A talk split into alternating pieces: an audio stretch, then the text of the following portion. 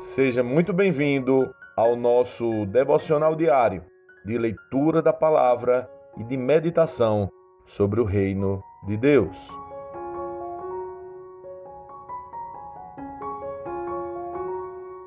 Hoje é o dia de encerrarmos o Evangelho segundo Marcos e é incrível, é o capítulo 16. Ao entardecer do dia seguinte, terminado o sábado, Maria Madalena, Maria mãe de Tiago e Salomé foram comprar especiarias para ungir o corpo de Jesus. No domingo de manhã, bem cedo, ao nascer do sol, elas foram ao túmulo. No caminho, perguntavam umas às outras: Quem removerá para nós a pedra da entrada do túmulo? Mas quando chegaram, foram verificar e viram que a pedra, que era muito grande, já havia sido removida. Ao entrarem no túmulo, viram um jovem vestido de branco, sentado ao lado direito. Ficaram assustadas. Mas ele disse: Não tenham medo. Vocês procuram Jesus de Nazaré, que foi crucificado. Ele não está aqui, ressuscitou. Vejam, este é o lugar onde haviam colocado seu corpo. Agora vão e digam aos discípulos, incluindo Pedro, que Jesus vai adiante deles a Galiléia. Vocês o verão lá, como ele lhes disse. Trêmulas e desnorteadas, as mulheres fugiram do túmulo e não disseram coisa alguma a ninguém, pois estavam assustadas demais. Quando Jesus ressuscitou dos mortos no domingo de manhã, bem cedo, a primeira pessoa que o viu foi Maria Madalena, a mulher de quem ele havia expulsado sete demônios. Ela foi aos discípulos que lamentavam e choravam e contou o que havia acontecido. Quando ela disse que Jesus estava vivo e que o tinha visto, eles não acreditaram. Depois, Jesus apareceu em outra forma a dois de seus seguidores enquanto iam de Jerusalém para o campo. Voltaram correndo para contar aos outros, mas eles não acreditaram. Mais tarde, enquanto os onze discípulos comiam, Jesus lhes apareceu. Ele os repreendeu por sua incredulidade obstinada, pois se recusaram a crer na aqueles que o tinham visto depois de sua ressurreição. Jesus lhes disse: Vão ao mundo inteiro e anunciem as boas novas a todos. Quem crer e for batizado será salvo, mas quem se recusar a crer será condenado.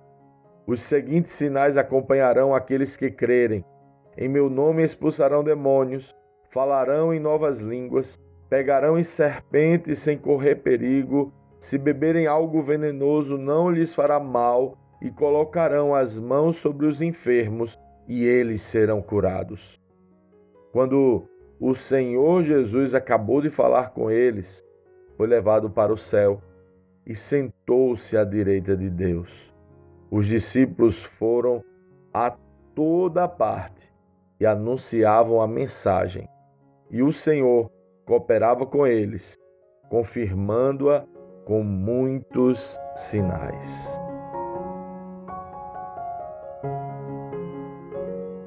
Lendo este capítulo de hoje, precisamos responder: como um Cristo lê esse texto? O que aprendemos nele e que aplicações práticas podemos levar para as nossas vidas? Marcos termina o seu evangelho como começou, apressado. Penso que ele estava apressado porque nós também deveríamos estar. Deveríamos estar apressados porque, assim como Marcos, todos nós, discípulos de Cristo, também recebemos uma missão.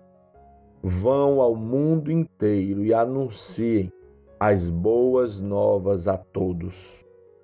Sim, temos essa missão a cumprir.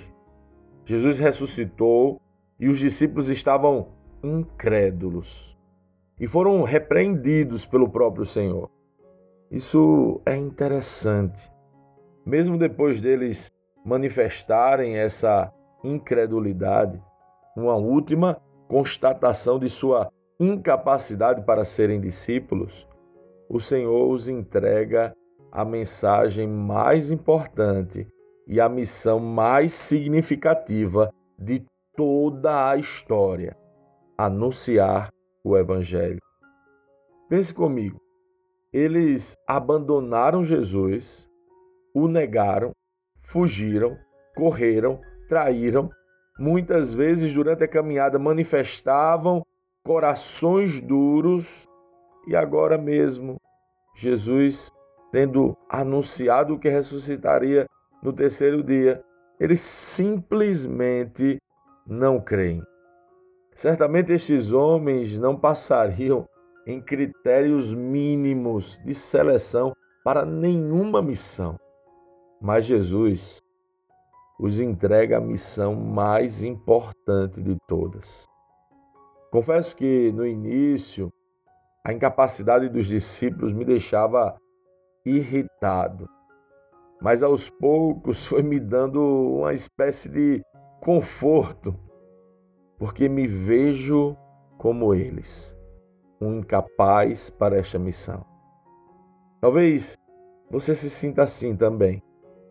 Eu quero te assegurar que se a palavra penetrou no seu coração, agora, mesmo com suas debilidades e até incredulidades e dúvidas, Jesus também escolheu você para também anunciar o Evangelho.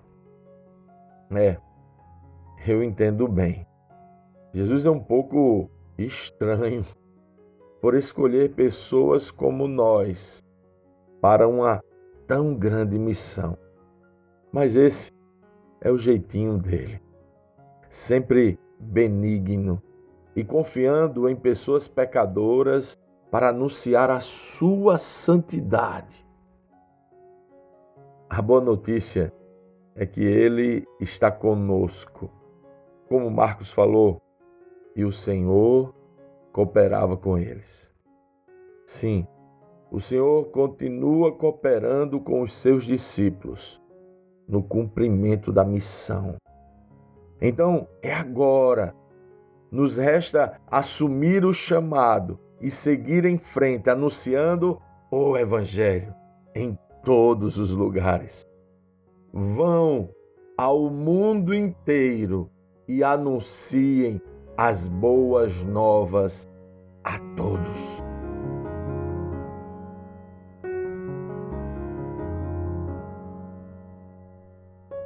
Sim, que bom ter você neste devocional e poder compartilhar o Evangelho. Mas, como sempre dizemos, o texto de hoje, o texto de cada dia, tem muito mais para oferecer, muito mesmo. Nosso objetivo aqui é te influenciar a parar um pouco e ler o texto bíblico, pois acreditamos que cinco minutos de vida na palavra podem transformar completamente uma vida. Que Deus te abençoe. Leia, medite, comente, pergunte e adore o Senhor no seu lugar secreto. Este foi mais um devocional Lagoinha Camaçari.